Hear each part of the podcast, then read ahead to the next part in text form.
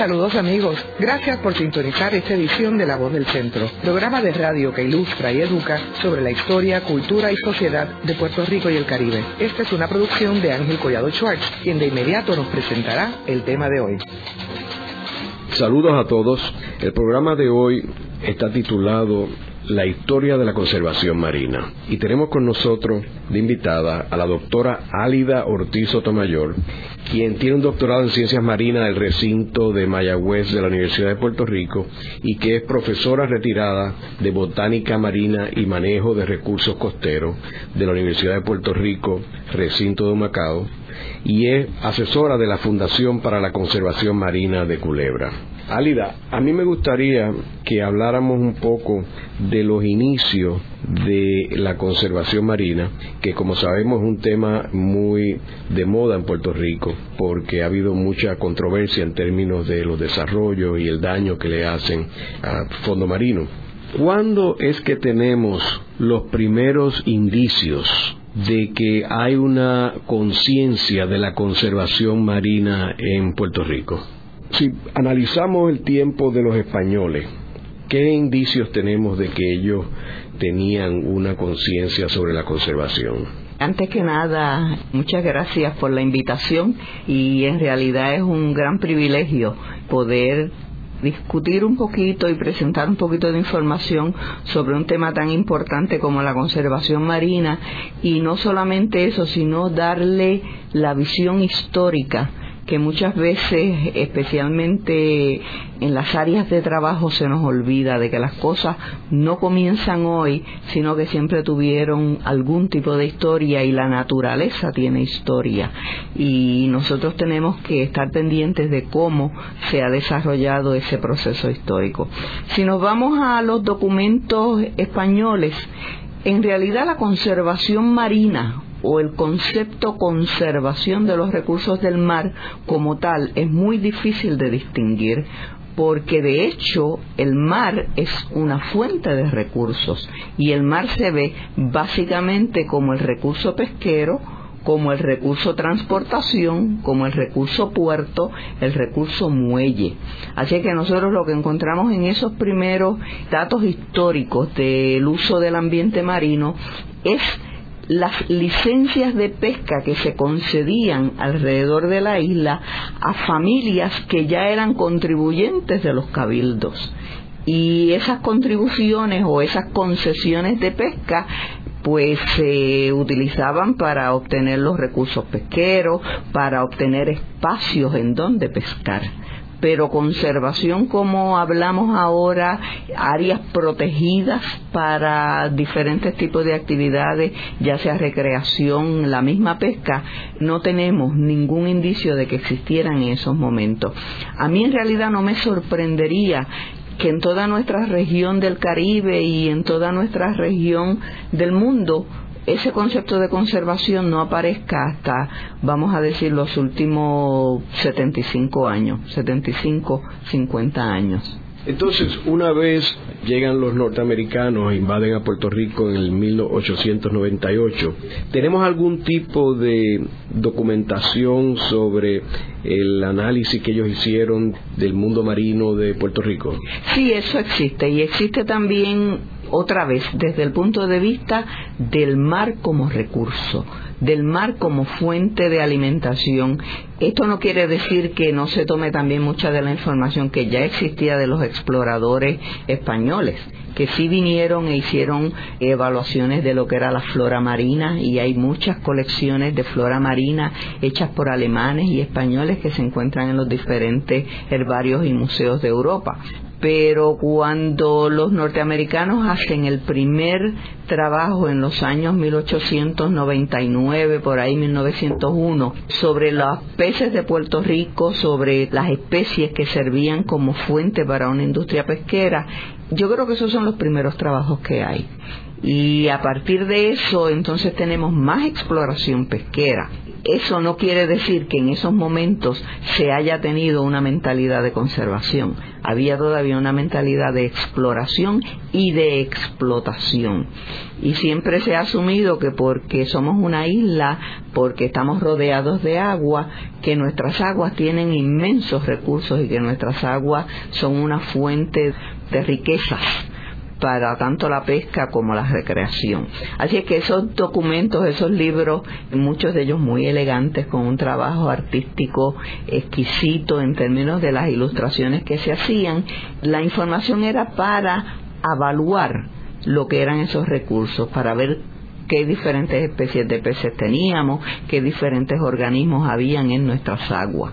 Una vez los norteamericanos publican estos libros, ¿Cuál es el próximo paso que ellos toman en términos de estudiar el mundo marino de Puerto Rico? Después de eso sí ha habido otros trabajos de investigación, por ejemplo, cuando se comienzan a hacer todo lo que es la investigación de la flora y la fauna de Puerto Rico, que lo hace el Museo de Nueva York.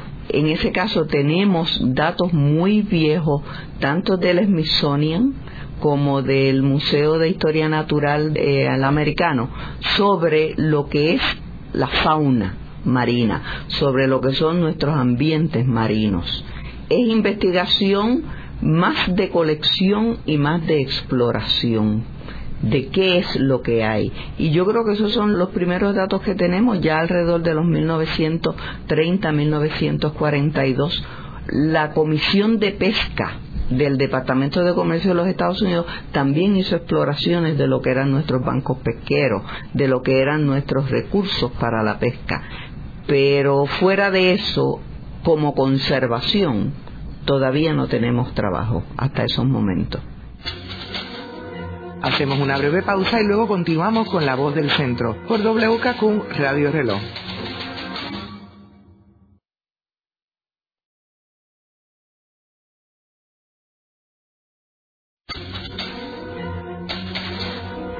De regreso con la voz del centro por WKQ Radio Reloj en un conversatorio provocado por Ángel Collado Schwartz.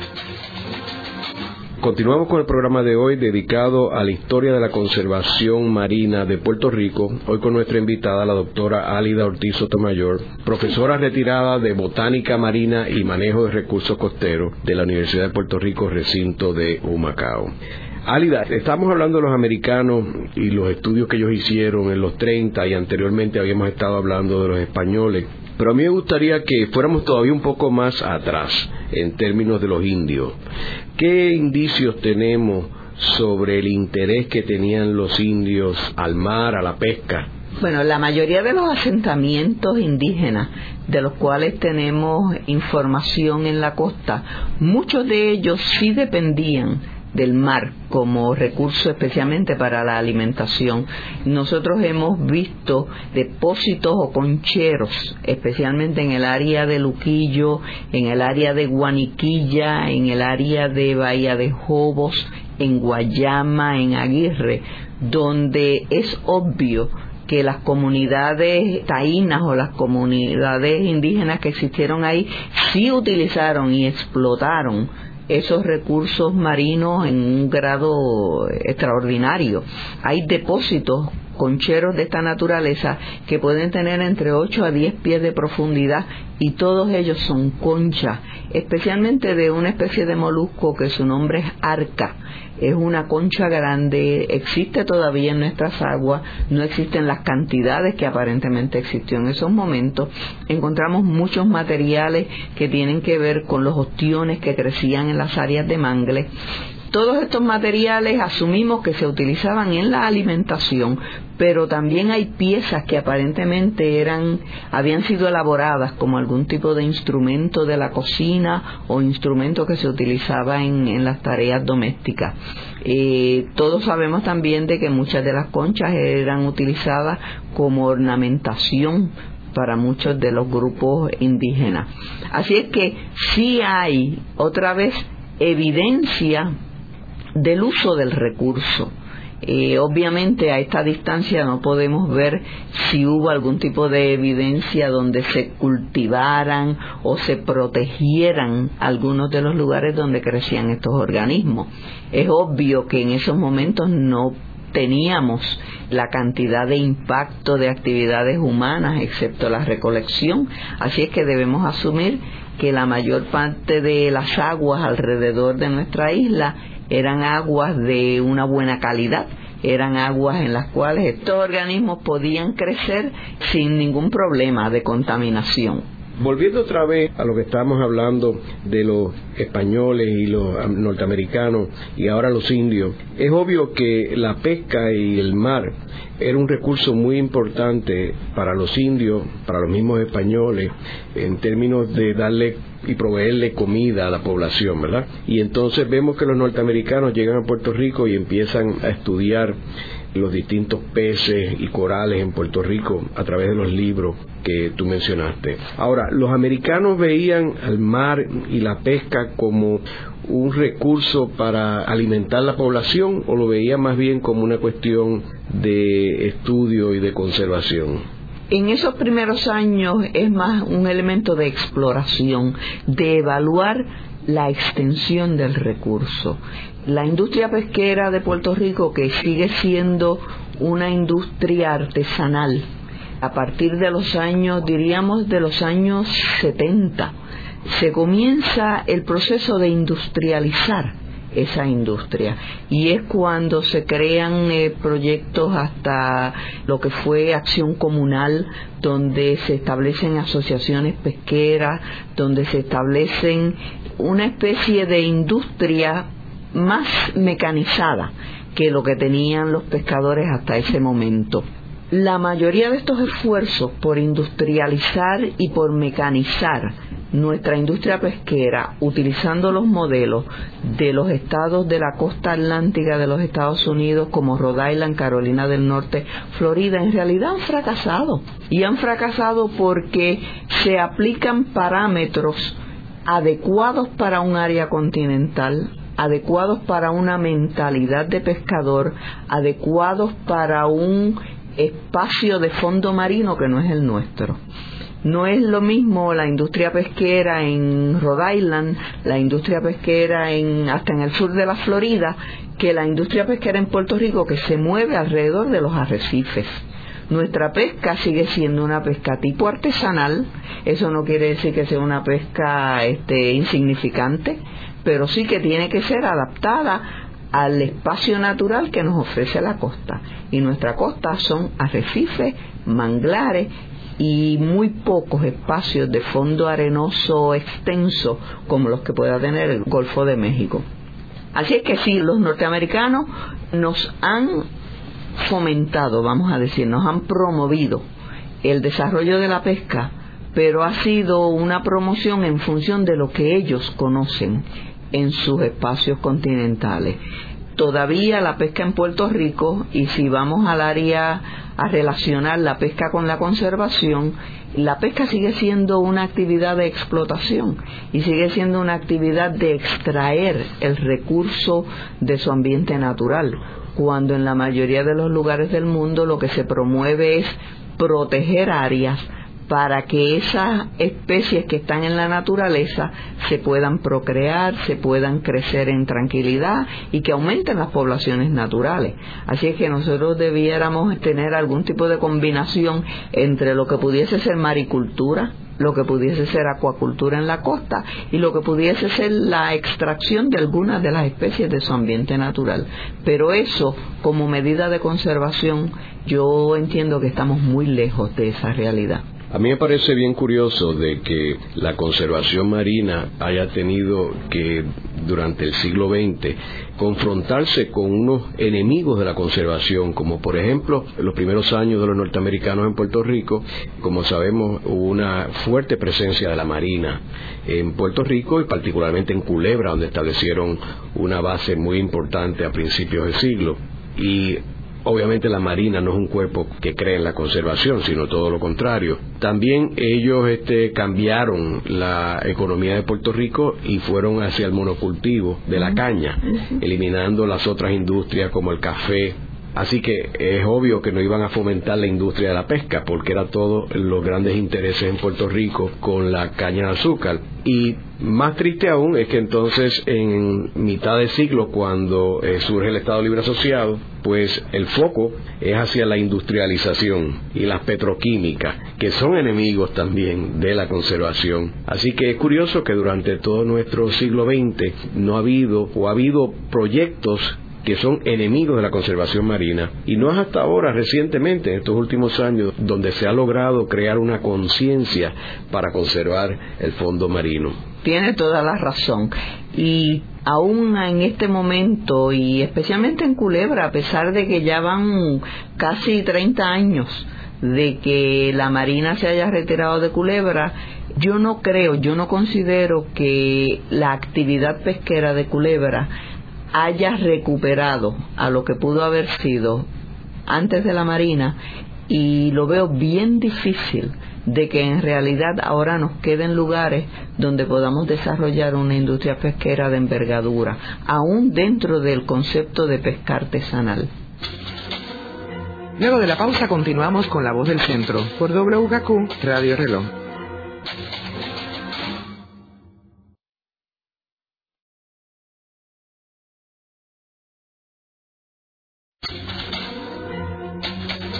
Están escuchando La Voz del Centro por WKQ Radio Reloj. Ahora puede accesar a toda hora y desde todo lugar la colección de programas pasados de La Voz del Centro mediante nuestra nueva página de internet www.vozdelcentro.org. Continuamos con el programa de hoy titulado La historia de la conservación marina. Hoy con nuestra invitada, la doctora Álida Ortiz Sotomayor, profesora retirada de Botánica Marina y Manejo de Recursos Costeros de la Universidad de Puerto Rico, recinto de Humacao. Álida, estamos hablando de el 1930, 40, cuando los norteamericanos empiezan a tomar un interés más marcado sobre la conservación marina y estamos hablando de NOAA. Háblanos un poco sobre, sobre lo que estaban haciendo.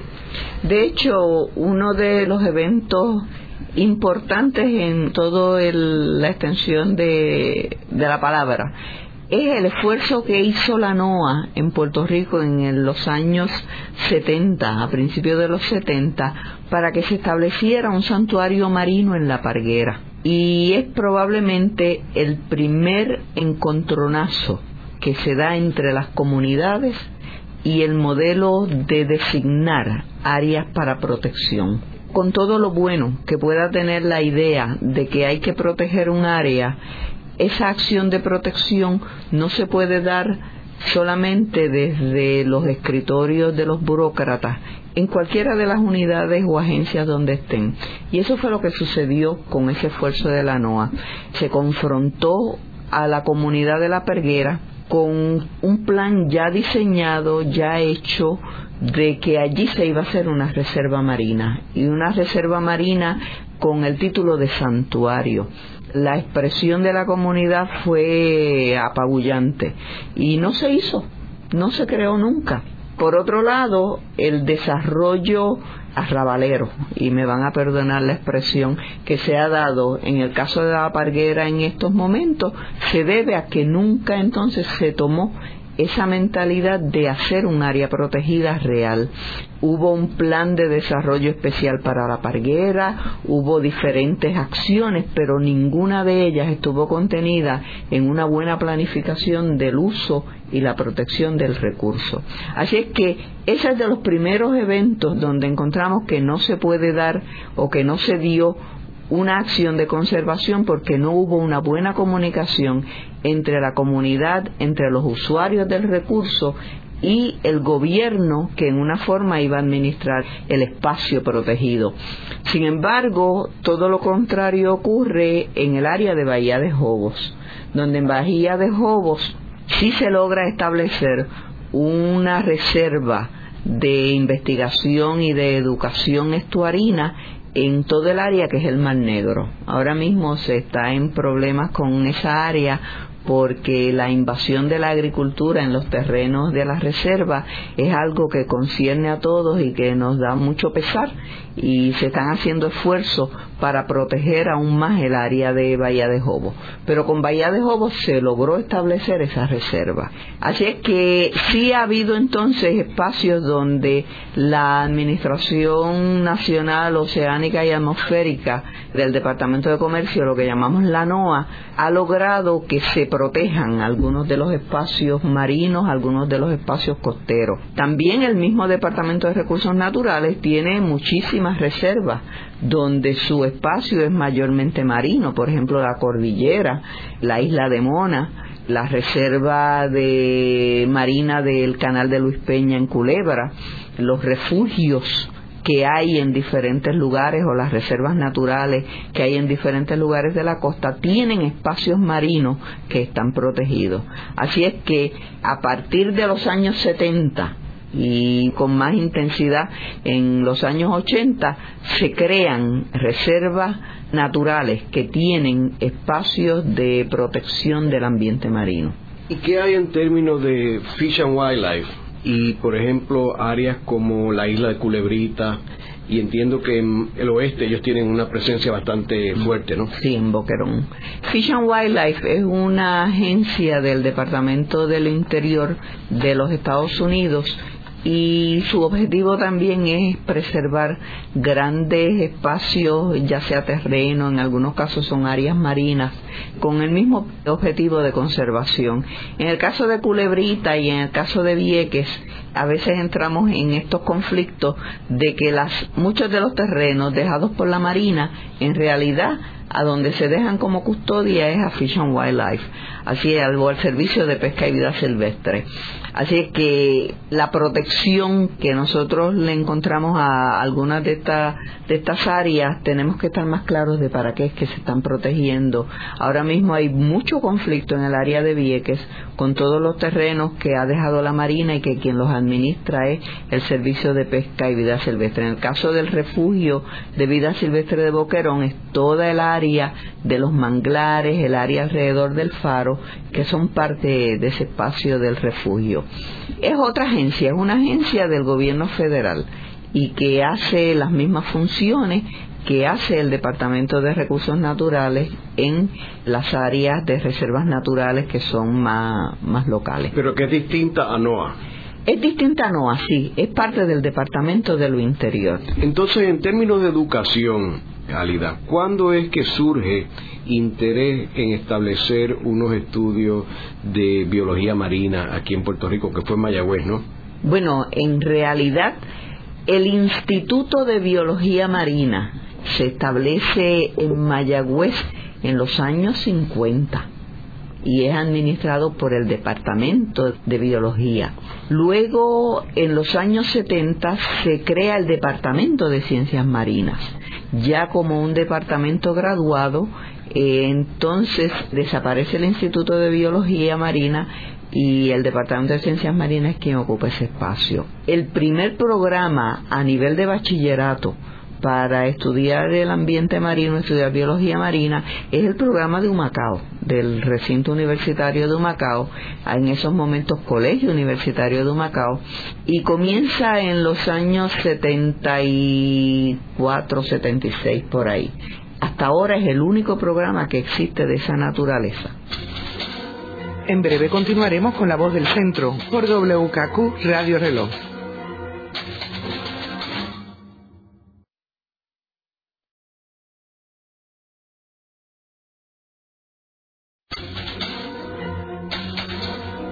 De regreso con la voz del centro por WKQ Radio Reloj, de vuelta con Ángel Collado Schwartz. Continuamos con el programa de hoy titulado La historia de la conservación marina, hoy con nuestra invitada la doctora Álida Ortiz Sotomayor, profesora retirada del recinto de Humacao de la Universidad de Puerto Rico. Álida, me gustaría también que hablara un poco sobre el programa de Sea Grant y la contribución que hace a nuestro país en términos de la conservación marina. El programa Sea Grant está también adscrito a la NOAA el Departamento de Comercio Federal. Y es un programa de base universitaria Sus componentes principales son investigación, educación, comunicación y asesoramiento marino. Es un programa cuya meta y objetivo principal es el uso sabio y el uso adecuado de los recursos marinos. Así es que hace investigación para aplicarla a un uso sustentable. Hace educación para que la gente, la población, comprenda la importancia de los recursos y que sus acciones estén de acuerdo a ese modelo de conservación. El programa se inició en el Colegio Universitario de Humacao en los años 77 por ahí. Se trabajó con pescadores de la región este de Puerto Rico. Trabajamos muchísimo con los pescadores de Vieques en ese momento que enfrentaban a la Marina y trabajó en el espacio de educación a los pescadores en técnicas de pesca que fuesen afines a nuestro ambiente, pero que modernizaran también. Y el concepto de conservación, de que hay que conservar ese recurso para poder utilizarlo, eso como que todavía era nuevo en esos momentos. Luego, en los años 80, el programa se traslada al recinto universitario de Mayagüez, donde se ha mantenido desde entonces su función en la conservación marina me parece a mí que ha sido bien importante. Ha sido bien importante porque ha sido el programa que ha podido llevar ese mensaje de conservación a toda la población, desde los trabajos de escuela con los niños hasta los pescadores en el campo. Así es que la huella que deja Sigrante es bien grande. Además del programa Sigrante, existe en Puerto Rico el Consejo de Conservación de Pesca. El Consejo de Administración Pesquera es otro programa de la NOAA dentro del Departamento de Comercio y es el que tiene que ver con la evaluación de los recursos pesqueros fuera de los límites territoriales de Puerto Rico que es lo que compete entonces a la jurisdicción federal. Pero, por ejemplo, ellos han sido muy, muy efectivos en los planes de manejo de la langosta, cómo se puede conservar la, esa especie tan importante en nuestras pesquerías, el manejo del carrucho, el manejo de diferentes especies de peces como la colirrubia, como la sama, como el mero, todos e, esos trabajos de planes de manejo y ahora están embarcados en el plan de manejo de los peces del arrecife ha sido muy importante en los espacios de conservación. Como sabemos, el mar representa uno de los grandes recursos de alimentación del ser humano, particularmente en una época donde hay tantas controversias con la carne roja y cómo el mar puede representar y sustituir la fuerza que ha tenido tradicionalmente la carne roja en la alimentación de los puertorriqueños. Y es curioso que en Puerto Rico hay una falta de información en términos del de, recurso de la pesca, la industria de la pesca, y cómo se puede armonizar con la conservación marina. Algo que, por ejemplo, en sitios como España, como Australia, Nueva Zelanda, hay una vigorosa industria de la pesca, pero hay una alta concientización de la conservación marina. Me gustaría, Álida, que explicaras un poco por qué la industria de la pesca no está necesariamente peleada con la conservación marina. Fíjate, yo pienso que el ejemplo mejor y ejemplo vivo que tenemos nosotros es la creación de la Reserva Marina del Canal de Luis Peña en Culebra. Esta Reserva Marina ha sido designada por ley y delimita un espacio en lo que se conoce en Culebra entre la costa de Culebra y el Cayo Norte, el canal de Luis Peña, un espacio ahí desde 1974 los pescadores de Culebra iniciaron o se dieron a la tarea de que se protegiera ese espacio y que se protegiera para proteger su propio recurso pesquero. Los pescadores ya tenían la conciencia de que dependen de ese recurso y que las poblaciones de peces estaban disminuyendo y que los tamaños de los peces que estaban pescando eran menores cada vez. Así es que se dan a la tarea de que se prohíba la pesca en esa área y que se protejan los organismos que viven allí. Y para eso se crea esa reserva. Ahora mismo también se ha creado la reserva de Tres Palmas en Rincón, que también responde a reclamos de la comunidad. Los pescadores, su capital natural es esa población de peces pero se sabe que las poblaciones de peces no se recuperan de un día para otro y que si se pesca una corrida de cabrilla que van todos a desovar y no solamente nos comemos el pez, nos comemos la madre de los peces porque nos comemos también los huevos que van a dar origen a la próxima población, ahí hay una acción totalmente criminal contra lo que nos va a servir a nosotros como recurso alimentario. Así es que en muchos de los, de los países donde se establecen mecanismos de conservación de pesca, lo que se hace es proteger los organismos juveniles hasta que alcancen una etapa de reproducción. Se protegen las primeras etapas de reproducción, cosa de que puedan producir por lo menos un par de años de huevos. Y luego se protegen las organismos más grandes, que son los que tienen más capacidad de producir este grandes cantidades de, prole. Eso se llama manejo pesquero. Y ese manejo pesquero o manejo de la especie pesquera, en realidad el motor de ese manejo tienen que ser los pescadores, porque son los que van a rehusar y a mantener ese recurso. Son los que van a volver año tras año al mismo banco de pesca, al mismo lugar de pesca, a utilizar especies de la misma población o individuos de la misma población. Así es que si nosotros le damos probablemente una mejor educación en términos de cómo manejar esa población a los pescadores, su interés de la conservación va a ser más grande. Muchos de los pescadores, por la experiencia que han tenido a lo largo de los años, nos pueden dar a nosotros, los técnicos, los científicos, la información, porque son ellos los que año tras año han estado visitando las áreas de pesca, los que conocen la dinámica de las poblaciones. Y si entonces ponemos la información científica con la información de la vivencia del pescador, debiéramos tener ese buen manejo del recurso pesquero. ¿Y cuál es la situación con la industria del atún? Que entiendo que es una industria bastante vigorosa en el oeste de Puerto Rico, ¿no? Sí. En el caso de la industria del atún, cuando se habla de Puerto Rico, en realidad no es nuestro recurso pesquero ese atún no se pesca ni siquiera en, el, en nuestras áreas del Caribe. Ese atún viene muchas veces de las costas de África, viene de diferentes lugares del Atlántico y aquí lo que hay es una procesadora de atún.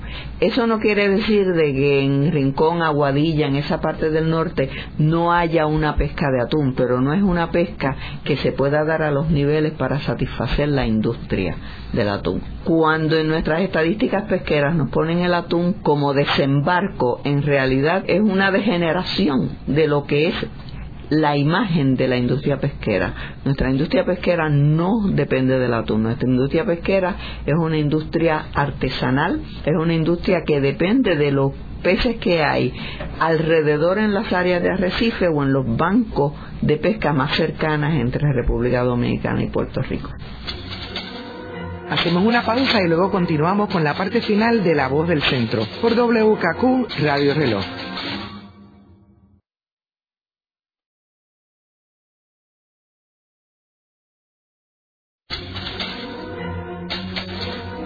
Están escuchando La Voz del Centro por WKQ Radio Reloj. Le invitamos a visitarnos a nuestra nueva página web donde encontrará la colección de los programas pasados y también por donde puede hacernos llegar un mensaje con sus comentarios y sugerencias a este programa. Busque en la red www.vozdelcentro.org. De regreso a esta interesante discusión con Ángel Collado Schwartz. Continuamos con el programa de hoy dedicado al mundo marino y titulado La historia de la conservación marina en Puerto Rico. Hoy con nuestra invitada, la doctora Álida Ortiz Sotomayor, profesora retirada de la Universidad de Puerto Rico, recinto de Humacao. Álida, en términos de los arrecifes de corales, que es un tema que ha sido este, muy discutido recientemente en Puerto Rico. Háblanos un poco sobre la importancia de los arrecifes de coral. Bueno, me parece importantísimo hablar de arrecifes de coral, especialmente en una isla donde gran parte de su territorio actual todo lo que llamamos el Carso norteño, todo lo que llamamos el borde entre Ponce, Guánica, fue formado por arrecifes de coral hace 25 millones de años. Así es que Corozal, San Sebastián, Lares, todo eso eran corales, eran arrecifes que existieron en nuestras aguas por años y que luego quedaron expuestos. Pero los arrecifes que tenemos en la actualidad son en realidad o probablemente el ecosistema marino de mayor envergadura en nuestra plataforma sumergida. Los arrecifes de coral albergan tanta diversidad biológica como albergan los bosques tropicales. Y nosotros le hemos puesto en la educación, le hemos puesto en todo el espacio de aprendizaje a los niños la grandísima importancia que tiene el bosque del Amazonas, la selva del Amazonas, los bosques húmedos como el yunque, pero muy poco sobre los arrecifes y en los arrecifes tenemos tanta diversidad, tenemos tanto espacio de diferentes hábitats. El arrecife lo podemos ver en cierto modo como el gran supermercado que nos sirve a nosotros los seres humanos. De ahí obtenemos alimentos, de ahí obtenemos el 90% de los peces, mariscos, que componen nuestra dieta salen del arrecife. La industria de la medicina, la industria de la farmacéutica obtiene muchísimos productos naturales que salen también de los arrecifes, especialmente las esponjas, los corales córneos o los corales que son blandos todos estos organismos pueden producir y producen materiales que se han desarrollado en medicinas de diferentes tipos el arrecife también representa una protección para lo que es el resto de la isla.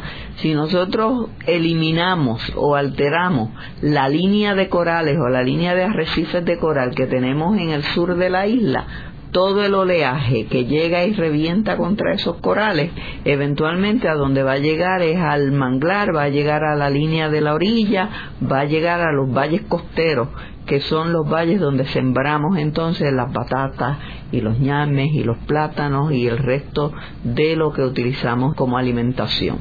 Así es que los arrecifes de coral son ecosistemas importantísimos.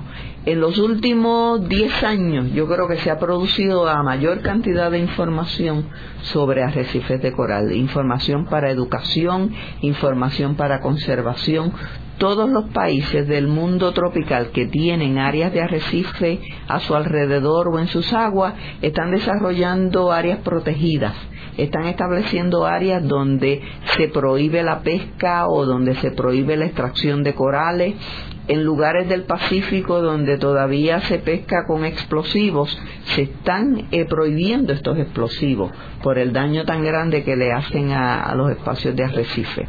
Así es que sí en los últimos 15, 20 años hemos tenido un movimiento muy positivo, muy agresivo hacia la conservación de los corales. En el caso de Puerto Rico, en el 1999 se hace una ley para la protección de los corales, la ley 147. En estos momentos se desarrolla un reglamento para darle dientes a esa ley. Las reservas marinas se les está dando, por ejemplo, la atención de crearles y de construirles esos planes de manejo que necesitan para que funcionen. Se han producido materiales educativos tanto por los programas de la NOAA en Cabo Rojo como por los programas de SIGRANT por los mismos programas que lleva a cabo la Fundación de Conservación de Culebra. Así es que estamos moviéndonos hacia el reconocimiento de la importancia del arrecife en su ambiente natural y de que nosotros como seres humanos dependemos de que esos arrecifes se mantengan en buenas condiciones. O sea que si los arrecifes de coral desaparecieran, tendría un efecto nefasto en la población de los peces, ¿correcto? Definitivamente porque el arrecife de coral es el hábitat donde vive el 90% de la fauna marina que nos sirve a nosotros como alimento. ¿Y quiénes son los enemigos de los arrecifes de coral? Los arrecifes de coral tienen muchos enemigos, la gran mayoría de ellos en tierra. Por ejemplo, cuando se producen construcciones sin control de ningún tipo en la orilla, o en las montañas cerca de los ríos y todos esos sedimentos bajan hasta la costa, los sedimentos asfixian los corales, matan los corales. Las embarcaciones que tiran un ancla donde quiera y le rompen un pedazo a un coral que llevaba 100, 200 años creciendo y que ahora se rompe y no puede seguir creciendo, eso es un daño irreparable en un coral. Las marinas que se abren a través de los corales para darle paso a las embarcaciones o para proveer espacios para el anclaje también le hacen daño a los corales. La sobrepesca y la pesca indiscriminada que se da en los arrecifes. Cuando hablamos de sobrepesca, por ejemplo, cuando hay una corrida de, cabrillas que están todas para desovar y nos llevamos cientos de miles de, libras de pescado en ese momento, ahí se está decimando una población. Cuando pescamos los animales que sirven de control en el arrecife. Por ejemplo, la pesca de tiburones, la pesca de muchos de, los de los peces que lo que hacen es comer peces más pequeños. Nosotros nos llevamos esos peces grandes y ahí alteramos las redes alimentarias, alteramos todas esas relaciones ecológicas que mantienen al arrecife como un ecosistema funcional. Hay que ver que todas estas actividades son actividades que se pueden controlar porque hay otras que también no se pueden controlar. Por ejemplo, un huracán, pues tiene un efecto a los arrecifes de coral, pero eso es la naturaleza castigando la misma naturaleza. Y eso no hay mucho que se pueda hacer. Pero todas estas otras actividades sí se puede hacer algo. Del huracán el arrecife se puede recuperar el mismo y sabemos porque nosotros hemos tenido muchísimos huracanes que han pasado por el área de Parguera y ha cambiado la topografía de ese arrecife pero se han quedado organismos que vuelven y reponen la población. No es lo mismo eso a sacar ese material de ahí y convertirlo en bloques o convertirlos en materiales de construcción o convertirlos en relleno para algún lugar en un manglar, que entonces sí no hay forma de recuperarlo. De la naturaleza, la propia naturaleza se recupera. De los daños que hace el ser humano, que avanzan y que aceleran esos cambios naturales, ahí es que está más difícil la recuperación.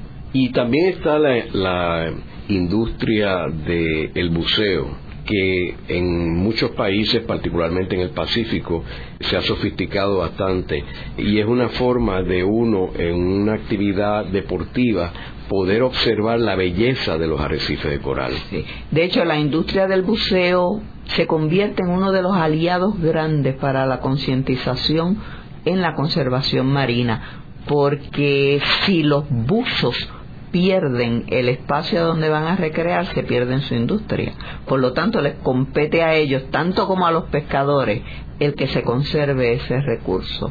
Y ahora más que nunca los instructores de buceo, los operadores de ofertas de buceo para turismo se aseguran de que las personas que ellos llevan al agua tienen el conocimiento y tienen las destrezas para manejarse bien en un arrecife. Y además que una vez uno bucea y ve ese mundo tan hermoso que parece el paraíso, en realidad pues uno no puede aceptar que nadie vaya a destruir ese mundo y se convierte en un guardián para protegerlo. El programa de hoy hemos discutido la historia de la conservación marina de Puerto Rico. Este es un tema muy de moda en Puerto Rico, ya que hay una conciencia cada día mayor de la conservación marina. Vemos que el mar es uno de los principales recursos para el ser humano. El mar provee alimentación, que es muy importante en estos días. Vemos también que el mar es un hermoso paraíso con una magia muy especial y que todos debemos crear la conciencia y tomar unas posiciones activas y agresivas para conservarlo. En la dirección técnica estuvo Ezequiel Cabán. En la producción, Nidia Suárez. Les hablaron Ángel Collado Schwartz e Isabel Pizarro Maldonado. Les invitamos a sintonizarnos la próxima semana a la misma hora en La Voz del Centro por WKQ Radio Reloj.